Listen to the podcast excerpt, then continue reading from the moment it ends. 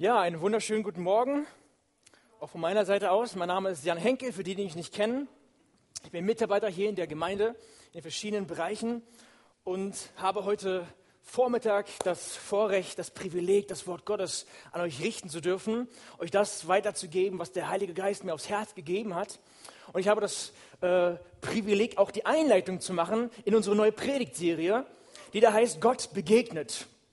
Gott begegnet. In dieser Serie wird es so sein, dass wir in den kommenden Wochen uns Personen in der Bibel anschauen und anschauen, wie hat Gott sich diesen Menschen offenbart.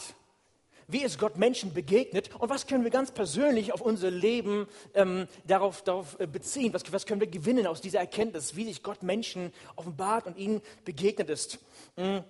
Und ich will ganz von vorne anfangen heute Vormittag, nämlich bei der Schöpfung als Gott den Menschen geschaffen hat, da war es die Grundbestimmung des Menschen die gewesen, dass er in einer, in einer innigen Liebesbeziehung, in Harmonie, in dieser Gemeinschaft mit Gott leben sollte. Er war dazu geschaffen, in der Gegenwart Gottes beständig sein zu können. Er war dazu geschaffen, Gott zu begegnen und das für immer.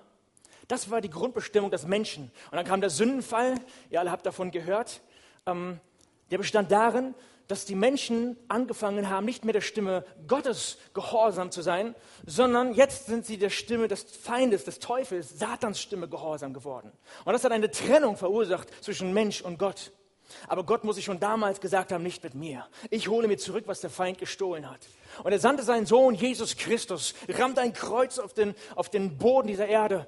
Und jeder, der glaubt, dass, dass dieser Mensch gewordene Gott, Sohn Gottes, Jesus, am Kreuz gestorben ist für diese Schuld der Sünde, von der ich ihm sprach, von dem Sündfall. Wer das glaubt und das wieder auferstanden ist, der wird errettet werden und wieder zurückkommen in diese Grundbestimmung des Menschen, diese Grundberufung, nämlich wieder in der Gegenwart Gottes sein zu können, Gott wieder begegnen zu können, genau dort wieder hineinzukommen. Und als Jesus auf diese Erde kam, das war gewaltig, eine Erweckung brach aus. Das hat es vorher noch nicht gegeben. Jesus lief durch die, zog durch die Dörfer und überall, wo er seinen Fuß hinsetzte, wurde dem Reich der Finsternis eine Kriegserklärung erteilt. Überall, wo Jesus seine Hand ausstreckte, da wurde Königreich Gottes gebaut. Da, wo Jesus seine Hand hinstreckte, fand Heilung statt. Er hat krank die Hände aufgelegt, sie wurden gesund. Er hat Dämonen befohlen, auszufahren aus besessenen Menschen. Das war gewaltig. Menschenmassen kamen zusammen. Da war die Kraft Gottes hier auf Erden. Gott kam herab persönlich, um den Menschen zu begegnen auf Augenhöhe.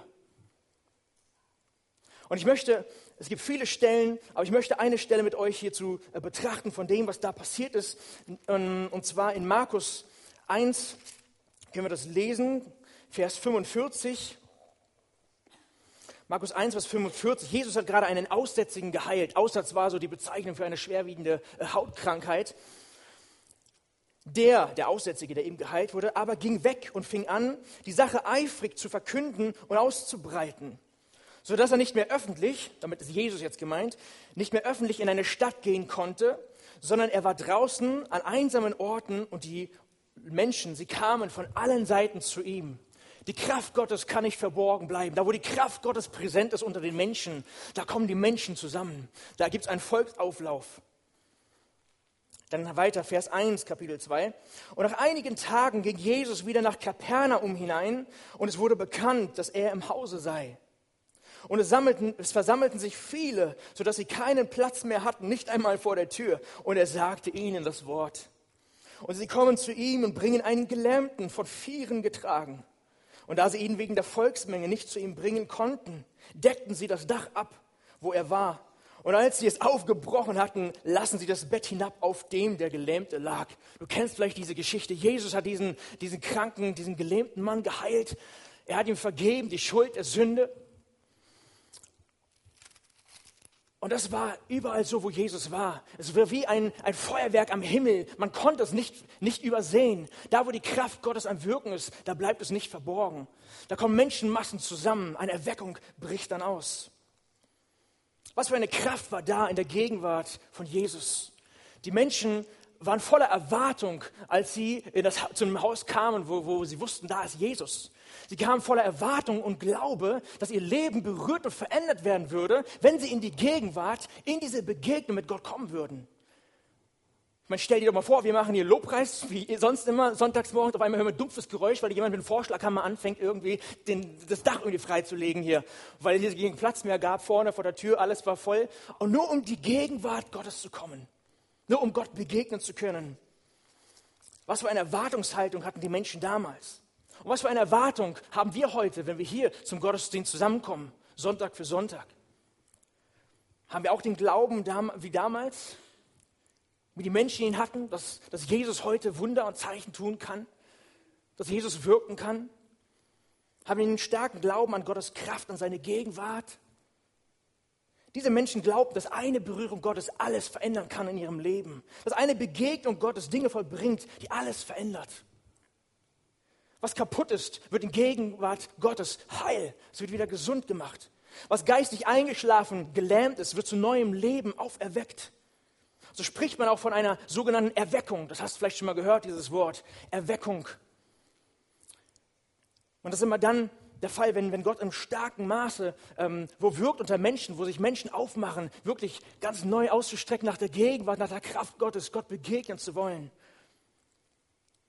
Und wenn man sich anschaut in der Menschheitsgeschichte, wie Gott an verschiedenen Orten unter Menschen zu verschiedenen Zeiten gewirkt hat, Erweckung geschenkt hat, und man dann diese Berichte liest, was dort passiert ist, das ist gewaltig. Wir lesen, dass Menschenmassen zusammenkamen, Scharen von Menschen, die strömten wie damals bei Jesus zusammen. Und wir können eines feststellen, wenn wir diese Berichte lesen, dass die Kraft des Wortes Gottes und die Kraft des Heiligen Geistes mit dem Wirken Jesu damals auf der Erde und der anschließenden Apostelgeschichte nicht zu Ende war. Gott wollte und will immer noch den Menschen begegnen. Heute wie damals. Gott will dir begegnen.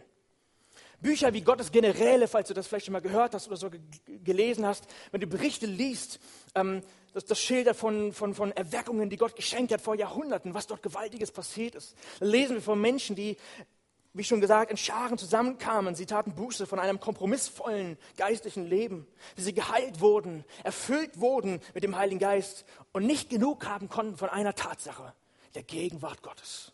Die Gegenwart Gottes war der anziehende Magnet. Wisst ihr, in der Filmbranche, in der Unterhaltungsbranche spricht man manchmal von einem sogenannten Blockbuster.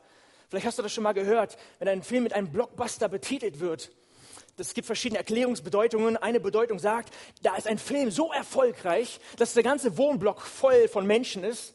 Die Menschen wollen unbedingt diesen Film rein, dass andere Filmspielhäuser pleite gehen. Der ganze Wohnblock wird gesprengt, ja, wird, wird äh, gebastelt. Ja. Ein Blockbuster, der die Menschenmassen anzog. Und wo Erweckungen ausbrachen, ob damals bei Jesus oder zu anderen Zeiten in der Geschichte der Menschheit, kamen Menschenmassen zusammen. Da gab es keine Technik wie im Kino.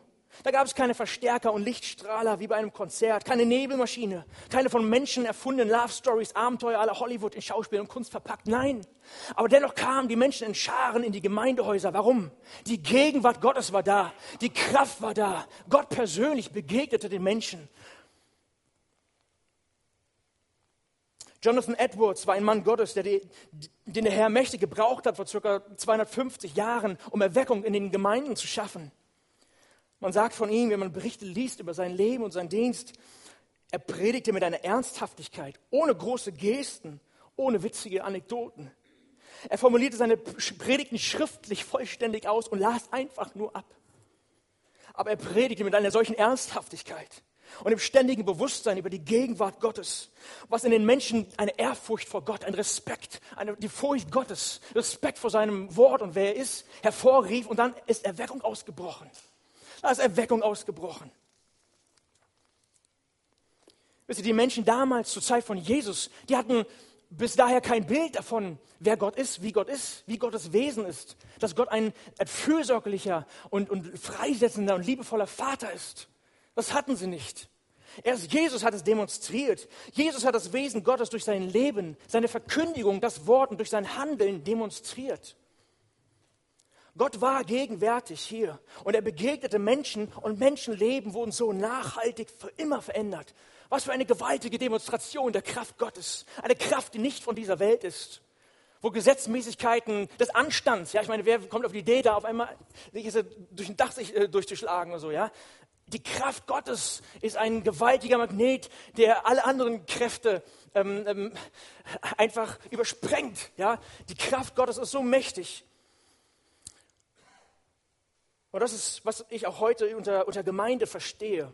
Jesus hat angefangen, das Königreich Gottes zu bauen. Und jetzt sind wir Botschafter an Christi Stadt, um weiterzubauen. Jesus hat demonstriert diese Begegnung Gott mit Mensch. Und jetzt sind wir am Zug, diese Begegnung auch zu repräsentieren. Botschafter an Christi Stadt. Gott begegnet den Menschen. Wir sind am Zug. Für mich ist das Kennzeichen einer Gemeinde, was sich von allen anderen Vereinen und, und Clubs irgendwie abhebt, die Gegenwart Gottes. Wenn die Gegenwart Gottes nicht da ist, dann könnten, wären wir nicht anders als irgendein Kegelverein oder die, die, die 50. Elbes Leb-Konferenz, keine Ahnung. Ja? Die Gegenwart Gottes ist der entscheidende Faktor, was eine Gemeinde ausmacht.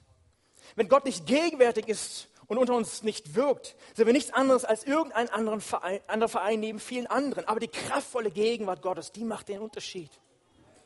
In einer Gemeinde geht es in erster Linie um die Begegnung mit Gott. Das heißt, einen, einen Ort zu schaffen, wo die Gegenwart Gottes Raum bekommt im Leben von Menschen. Und nur in einem solchen Ort, wo das oberste Priorität hat und auch so ausgelebt wird, kann Gott sich wohl, wirklich wohlführen und wirklich wirken und handeln. Aber wisst ihr, eine Erweckung fängt nicht im Großen irgendwie an, sondern es fängt in jedem Einzelnen an. In deinem eigenen Herz, in meinem Herzen, in meiner kleinen Kammer. Wenn keiner dich sieht, nur Gott. Da fängt Erweckung an. Dein eigenes geistliches Leben ist gefragt. Wir werden Gott nur in dem Maße kennenlernen, wie wir es auch nach ihm ausstrecken, ihn kennenlernen zu wollen. Wir werden Gottes Kraft nur in dem Maße kennenlernen, wie wir es auch ausstrecken, Gottes Kraft erfahren zu wollen.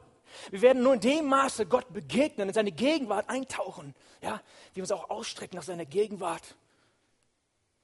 Wie wir wirklich das Verlangen haben, Gott begegnen zu wollen. Naht euch Gott und er wird sich euch nahen, heißt es im Wort Gottes. Gott hat einen gewaltigen Schritt mit Jesus auf die Menschheit zugetan. Jetzt sind wir am Zug. Gott kam herab. Kann es sein, dass wir manchmal unsere erste Liebe zu Jesus verloren haben, die uns manchmal abhanden kommt? Da, wo einst Leidenschaft da war, es brannte in unserem Herzen. Ist die Begeisterung für Gott und die Erwartung an Gottes Größe und seine Gegenwart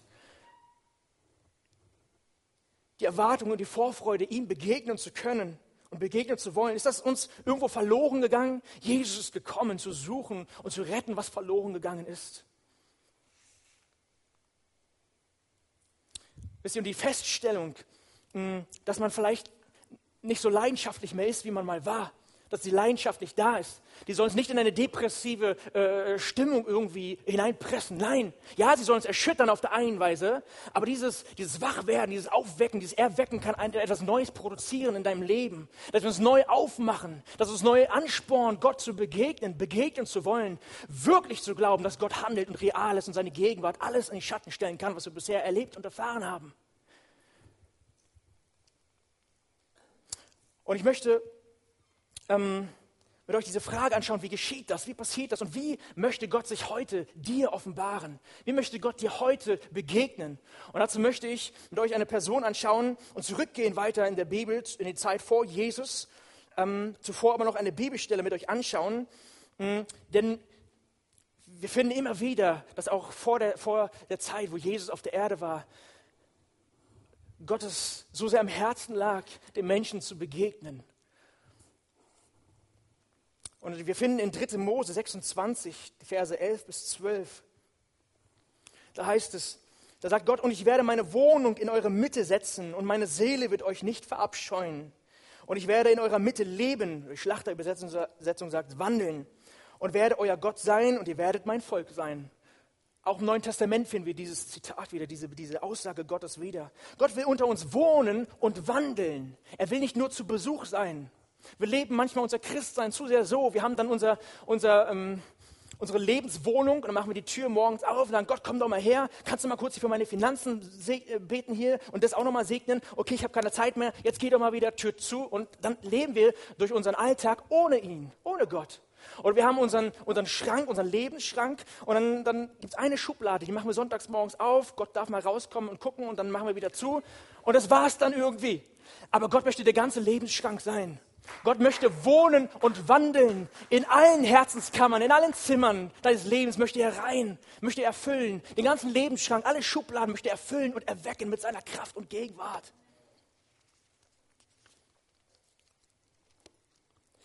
Und genauso wie wir es in diesem Vers finden, ich werde meine Wohnung in eure Mitte setzen. Genauso ist dann passiert im Volk Israel. Gott hat einen exakten Plan gegeben, wie dieses zu schaffen sei. Es wurde dann eine, Schiffs, eine Stiftshütte errichtet, später dann der Tempel, mit einem genauen Plan, den Gott vorgegeben hat. Und Gott war gegenwärtig mh, mm, unter dem Volk, seinem auserwählten Volk Israel. Und ich möchte mit euch jetzt eine Begegnung anschauen, ähm, die mich sehr berührt. Und zwar ähm, zwischen eben einem, der sich in dieser Stiftshütte aufhielt. Und jetzt finden wir in 1 Samuel 3. 1 Samuel 3. Zu der Zeit war es so, in Silo befand sich diese Stiftshütte und der äh, zuständige Hohepriester war Eli. Und Eli hatte zwei Söhne, boshafte Söhne, die in Sünde lebten. Und da gab es noch einen anderen Jungen, den jungen Samuel. Und Samuel war dem Herrn geweiht von seiner Familie und seiner Mutter Hannah dass er den Priesterdienst alle Tage seines Lebens tun und verrichten sollte. Und wir finden jetzt hier 1 Samuel 3, ab Vers 1 möchte ich gern vorlesen, folgende Begegnung zwischen Gott und Mensch. Und der junge Samuel diente dem Herrn vor Eli. Und das Wort des Herrn war selten in jenen Tagen. Visionen gab es nicht häufig. Und es geschah in jener Zeit, dass Eli an seinem Ort lag. Seine Augen aber hatten angefangen schwach zu werden sodass er nicht mehr sehen konnte. Und die Lampe Gottes war noch nicht erloschen. Und Samuel lag im Tempel des Herrn, wo die Lade, die Bundeslade Gottes war. Da rief der Herr den Samuel und er antwortete, hier bin ich. Und er lief zu Eli und sagte, hier bin ich, du hast mich gerufen. Er aber sagte, ich habe nicht gerufen, leg dich wieder schlafen. Und er ging hin und legte sich schlafen. Und der Herr rief noch einmal, Samuel. Und Samuel stand auf und ging zu Eli und sagte, hier bin ich, denn du hast mich gerufen. Und er antwortete, ich habe nicht gerufen, mein Sohn, leg dich wieder hin. Samuel aber hatte den Herrn noch nicht erkannt. Und das Wort des Herrn war ihm noch nicht offenbart worden. Bis hierhin erstmal. In Vers 7 heißt es, Samuel aber hatte den Herrn noch nicht erkannt. Und das Wort des Herrn war ihm noch nicht offenbart worden. Hier ist die Rede von der Erkenntnis Gottes die Erkenntnis Gottes. Wisst ihr, in, Johannes 17, Vers 3 können wir etwas nachlesen, was Jesus für seine Jünger kurz vor seiner Gefangennahme im Garten Gethsemane gebetet hat. Dort lesen wir Johannes 17, Vers 3.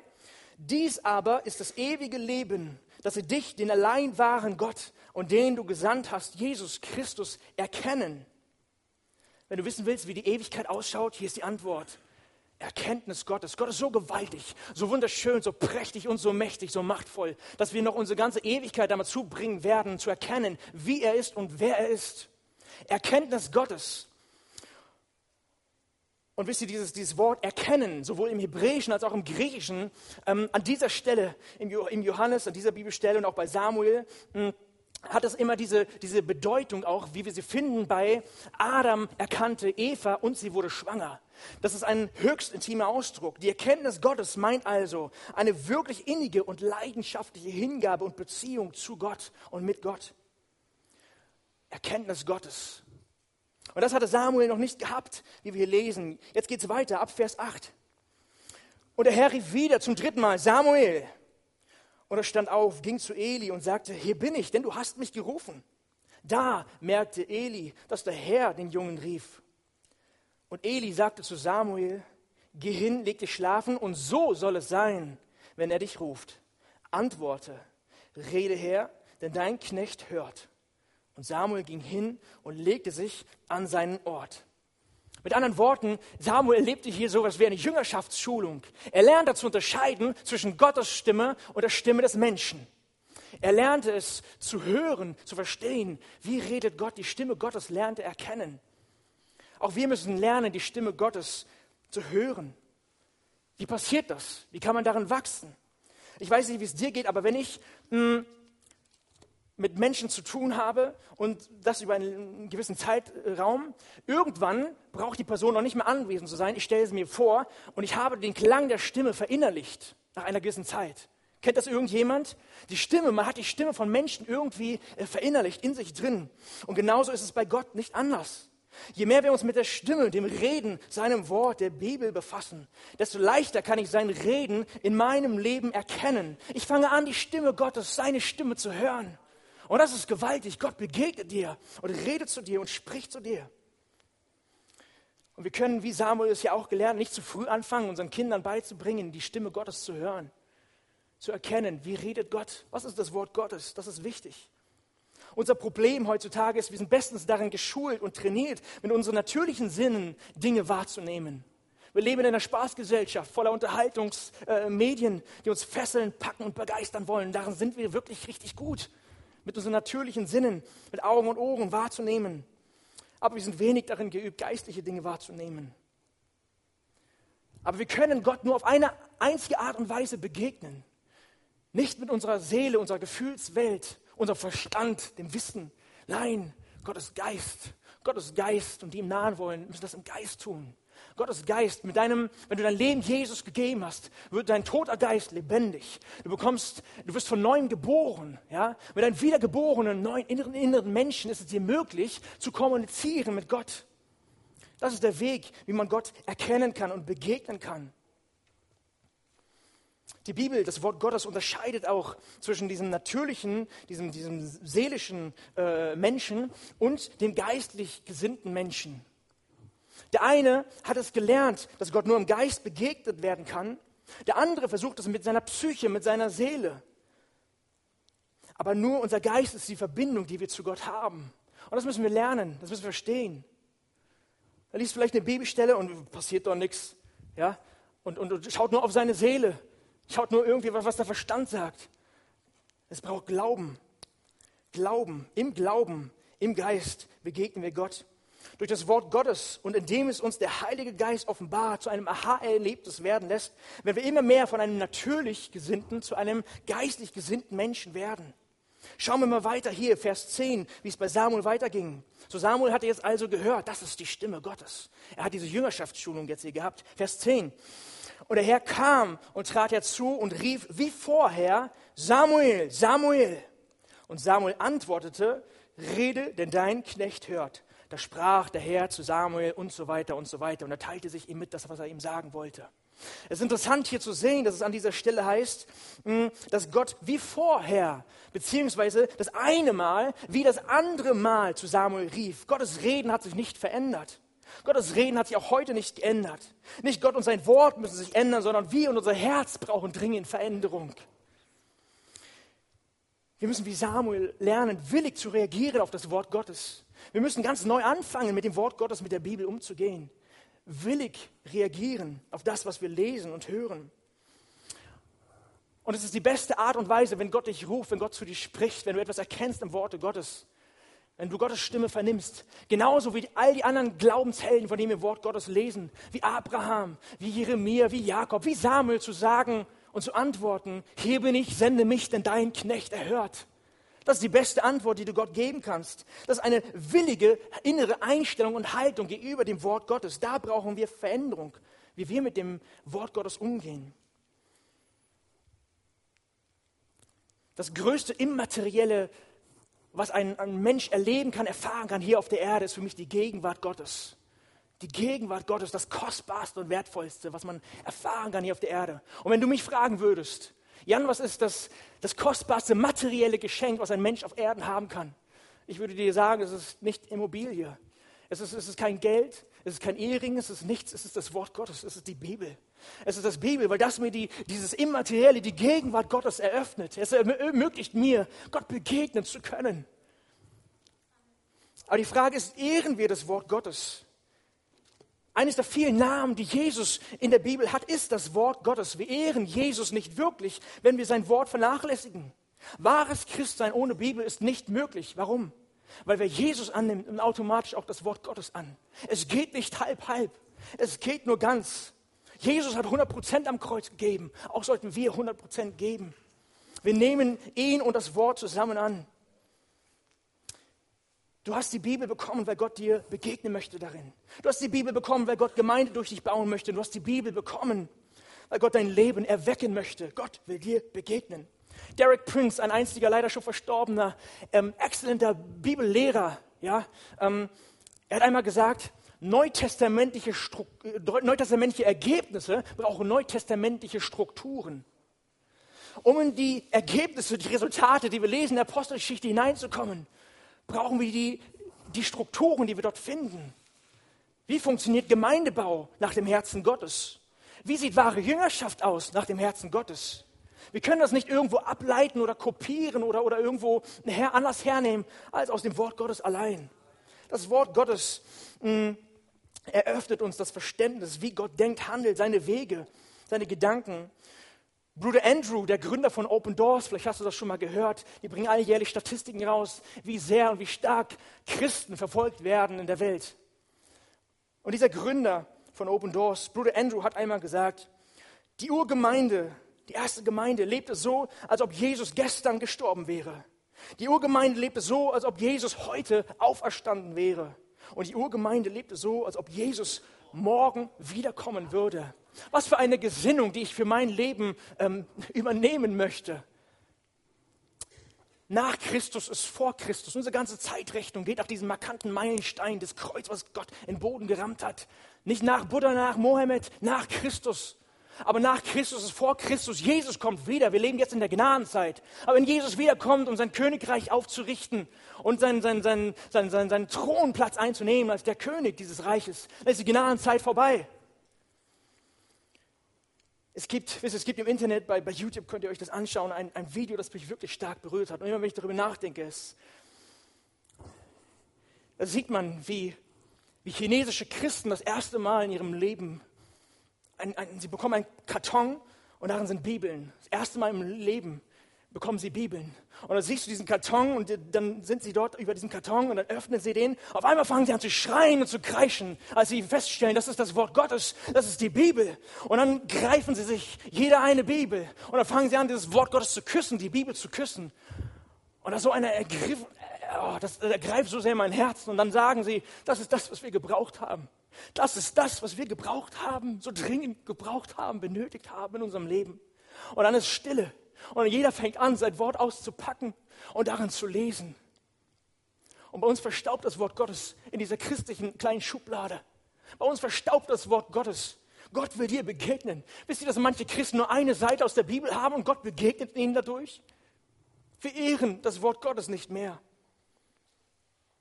Warum begeistert uns das Wort Gottes nicht? Weil wir es dadurch begrenzen, dass wir es nicht so, so, so annehmen, als das, was es wirklich ist, nämlich das persönliche Reden zu uns, zu dir. Dass Gott dir wirklich begegnen möchte durch sein Wort. Es ist unsere falsche Haltung gegenüber dem Wort Gottes, die sich dringend ändern muss. Sonst wird Christsein für dich immer langweilig sein. Die Welt kann dir nur menschliche Weisheit und weltliche Pläne für dein Leben anbieten. Aber Gott offenbart dir in seinem Wort seine Weisheit und seinen Plan für dein Leben.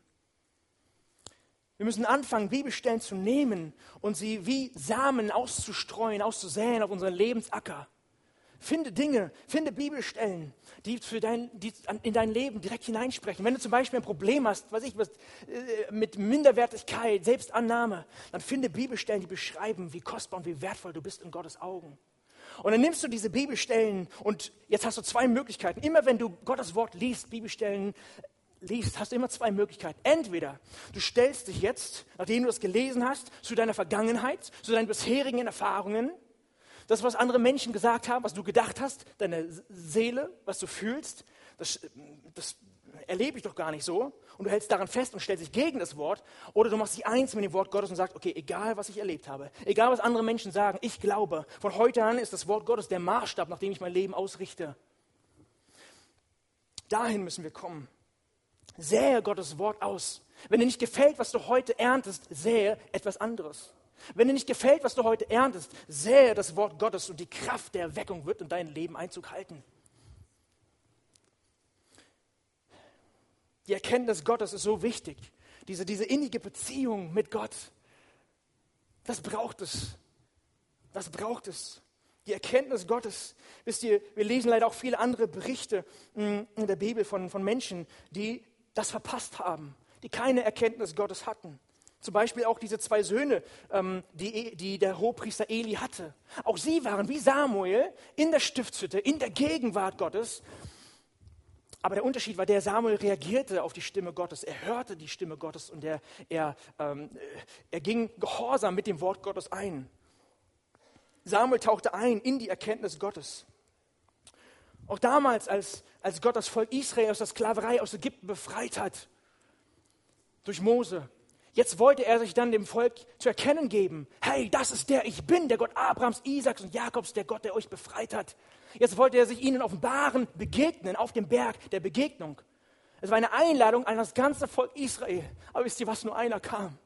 Nur einer kam, das war Mose, der dann dort gebetet hat, lass mich deine Herrlichkeit sehen, Gott. Lass mich deine Herrlichkeit sehen. Im Psalm 103, Vers 7 können wir das auch lesen. Da heißt es, Gott tat seine Wege kund in Mose, den Söhnen Israel seine Taten. Was ist der Unterschied?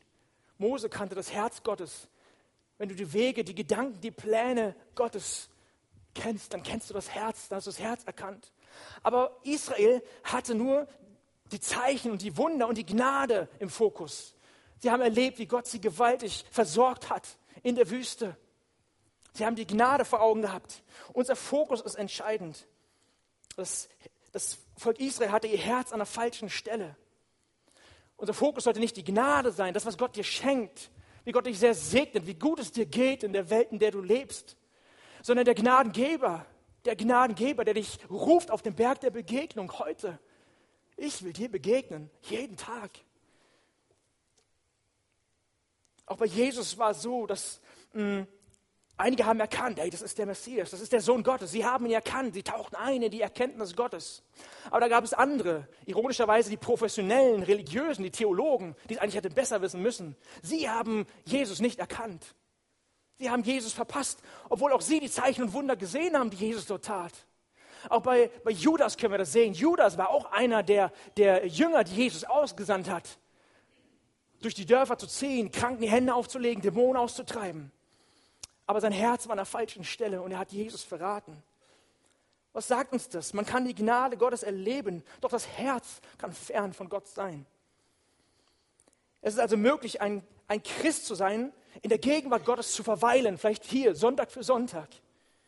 Die Gnade Gottes, Zeichen und Wunder zu erleben und zu sehen, Zeugnisse, Berichte, Geschichten zu hören, Erweckungsgeschichten aus der Vergangenheit zu lesen und dennoch sein Herz von dem Reden Gottes zu verschließen, vor der Stimme Gottes, die dich ruft und so Gott nicht zu erkennen und sein eigenes Leben, sein eigenes Ding, seine eigene Selbstverwirklichung, seine eigenen Pläne und Gedanken unverändert so weiterleben, aber so Gott und seinen Willen für das eigene Leben zu verpassen. Zurück zu Samuel, Vers 19 bis 21.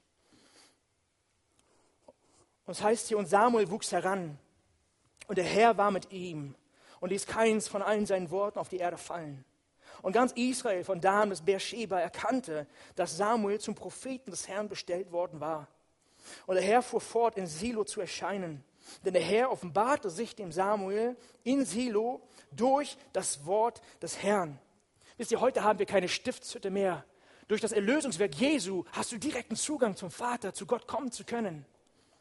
Wenn du dein Leben Jesus gibst, dann hast du direkten Zugang zu Gott, dem Vater. Es braucht diese, diese Stiftshütte nicht mehr, diesen, diesen, diesen, diesen Tempel und diesen, diesen, diesen Priesterdienst. Jesus war der, der, der, der ein für alle Mal letzte Hochpriester, der für uns die Errettung, die Erlösung erwirkt hat. Und wir haben das Wort Gottes, wir haben die Bibel und wir haben die Verheißung des Heiligen Geistes. Und damit ist es dir möglich, Gott zu begegnen. Gott wird erkannt durch den Heiligen Geist, der das Wort Gottes benutzt und uns lebendig macht. Gott wird nicht durch natürliche Sinne erkannt, sondern durch Offenbarung im Wort, durch den Heiligen Geist. So begegnen wir Gott. Und es hat wunderbare Auswirkungen auf unser Leben. Wir finden das immer wieder, sei es bei Mose, bei der Dornbuschbewegung oder hier bei Samuel. Erst kommt die Erkenntnis Gottes. Gott kennenzulernen, in diese Beziehung, diese Innigkeit zu kommen, Gott zu begegnen. Und im zweiten Schritt führt Gott dich in die Berufung hinein, in das, was er vorhat mit deinem Leben, dieser wunderbare Plan Gottes für dein Leben. Und wir lesen hier, dass Samuel gewaltig gebraucht wurde als Prophet. Er war ein Sprachrohr für ein ganzes Volk gewesen, das Sprachrohr Gottes. Wenn du dich anfängst zu füllen mit dem Wort Gottes, wenn du erlaubst, dem Wort Gottes Kraft und Raum in deinem Leben zu bekommen, dann wirst du ein Sprachrohr Gottes werden. Vielleicht hast du nicht die Berufung wie Samuel, ein Prophet zu sein, ja? Aber die Kraft Gottes wird in deinem Leben wirken und es wird bewirken, dass da Ströme lebendigen Wassers aus dir ausgehen werden. Und es wird dich verändern, dein Leben verändern, deine Familie verändern und es wird das Leben der Menschen, mit denen du jemals in Kontakt kommst auf dieser Erde, verändern. Das ist die Kraft Gottes. Gott möchte sich durch sein Wort und durch seinen Heiligen Geist dir offenbaren, dir begegnen, sodass du in der Erkenntnis Gottes wächst. Und im zweiten Schritt kann er dir dann die Berufung für dein Leben mitteilen und dich dort hineinführen. Ich möchte zum Schluss kommen. Gott wollte schon immer und will. Gott möchte dir begegnen. Und er will sich dir mitteilen in der Zeit, in der du jetzt lebst. Gott sucht Menschen, wie damals Samuel, die ihm seine Aufmerksamkeit schenken und es lernen, seine Stimme zu hören. Gott möchte sich dir offenbaren, ganz persönlich. Du sollst Gott nicht so kennenlernen, wie andere es tun. Manchmal stehen hier vielleicht irgendwelche Menschen und erzählen gewaltige Zeugnisse und, und, und was sie alles erlebt haben mit Gott und denkst, boah, hey, Gott hat individuell auf, für dich zugeschnittene Abenteuer, Werke vorbereitet, in denen du wandeln sollst. Das können wir sehen in Epheser 2, Vers 10. Denn wir sind sein Werk, geschaffen in Christus Jesus zu guten Werken, die Gott vorher bereitet hat, dass wir darin wandeln sollen. Sollen. Ja, beachtet das. Das ist ein Befehl im Prinzip. Gott hat gute Werke vorbereitet.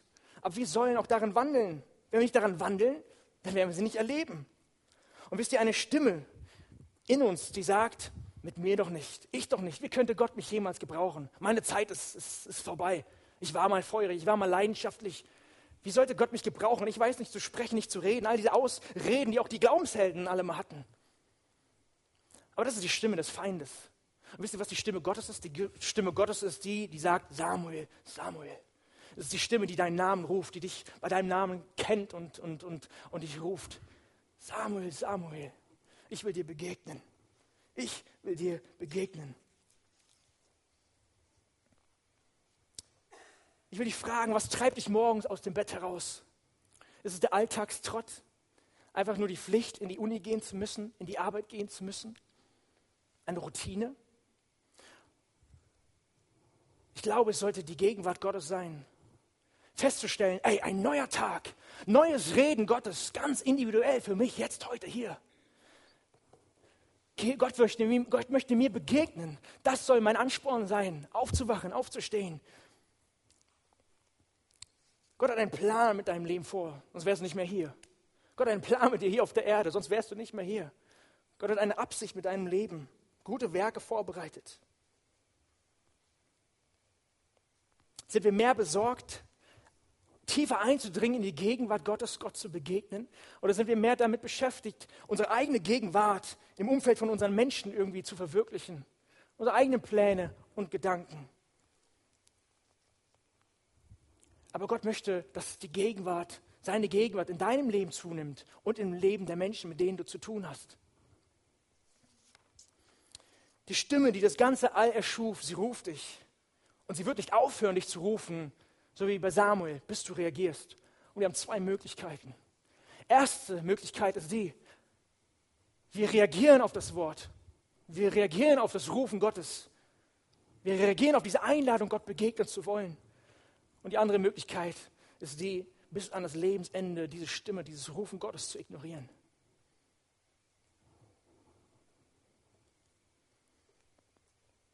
Jesaja 55, Vers 6, da heißt es, sucht den Herrn, solange er zu finden ist. Ruft ihn an, während er nahe ist. Legen wir uns heute fest, tagtäglich die Begegnung mit Gott zu suchen. Wir leben jetzt in dieser Gnadenzeit. Jesus kommt wieder und Gott lässt sich für jeden ernsthaft Suchenden finden.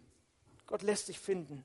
Wisst ihr, eines Tages, wenn wir dann in die Ewigkeit eintreten, bei Gott sind, und wir sehen die ganze Schönheit Gottes, die ganze Herrlichkeit Gottes, Erkenntnis Gottes.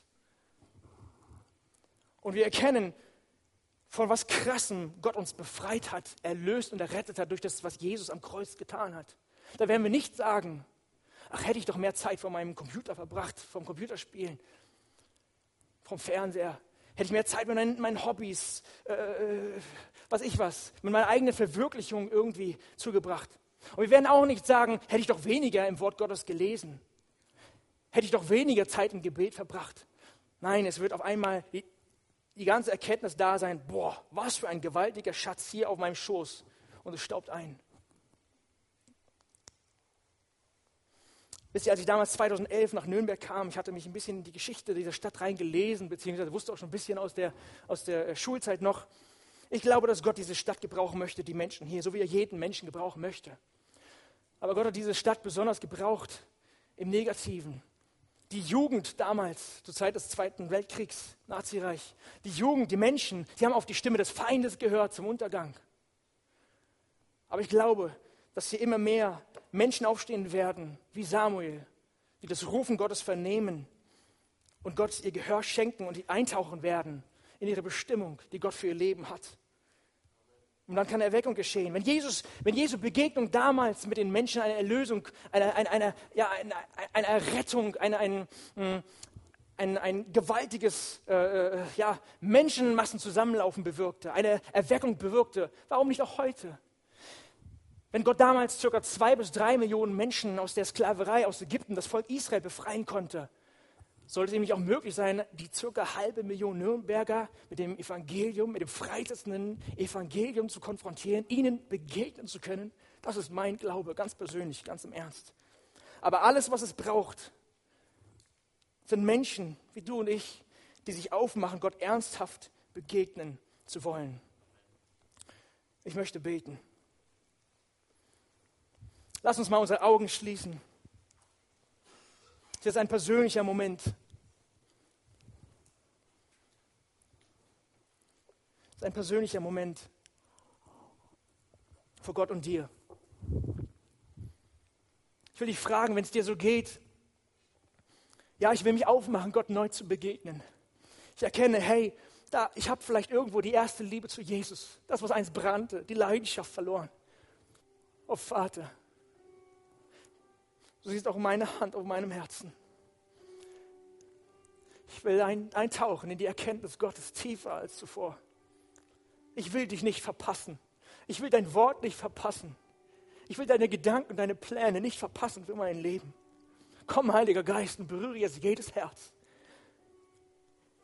Mit Ehrfurcht, mit Furcht des Herrn. Vor deinem Wort, Respekt vor deinem Wort, Herr. An tiefem Verständnis und Erkenntnis davon, wer du bist, wie du bist, wie schön und wie gewaltig du bist. Herr, wir haben so oft versagt, aber du schenkst uns die Kraft. Alles vermag ich in dem, der mich kräftigt. Ich will, und das bete ich für meine Geschwister hier, eintauchen in dieses Abenteuer, das du hast für mein Leben. Ich will dich kennenlernen und einen Willen tun. Berühre jetzt jedes einzelne Herz, Gott. Berühre jetzt jedes einzelne Herz. Begegne uns. Wir wollen dir begegnen. Und während alle Augen weiter bitte geschlossen bleiben, möchte ich fragen, so wie wir es jeden Sonntag tun, falls hier jemand ist, der Gott noch gar nicht kennt. Vielleicht hast du heute das erste Mal gehört, dass Jesus für dich am Kreuz gestorben ist, um deine Schuld der Sünde, die du getan hast, zu bezahlen und zu sterben am Kreuz.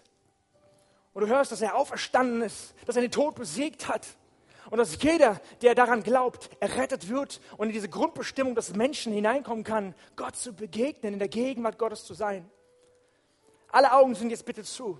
Wenn es dich betrifft und so jemand hier anwesend ist, ich würde auch ganz gern wie eben für dich von hier vorne beten. Dann heb mal eben deine Hand, damit ich dich im Gebet mit einschließen kann. Danke. Sind noch mehr? Danke, danke, danke. Oh Vater, du hast all die Hände gesehen, die hochgegangen sind. Oder vielleicht auch von den Menschen, die sich vielleicht nicht getraut haben, das irgendwie zu zeigen. Aber ich bete, dass du heute ein neues Werk in ihnen anfängst, Herr. Berühre ihre Herzen, dass sie ergriffen sind, heute verstanden haben, boah, der Vater, er hat mich lieb. Ich bin kostbar und wertvoll und angenommen in seinen Augen. Und er hat gute Gedanken, Gedanken des Friedens über mich, über mein Leben. Berühre diese Menschen, Gott Vater, dass heute ein Tag X markiert wird in ihrem Lebenskalender und sie von heute an dir begegnen und das eine nachhaltige Wirkung hat auf den Rest ihres Lebens hier auf der Erde. Führe sie in die Erkenntnis Gottes hinein, Heiliger Geist. Oh, Heiliger Geist, berühre ihre Herzen, dass etwas Neues leicht entstehen in ihrem Leben, Herr. Du wirkst Wunder, heute wie damals. Amen. Amen.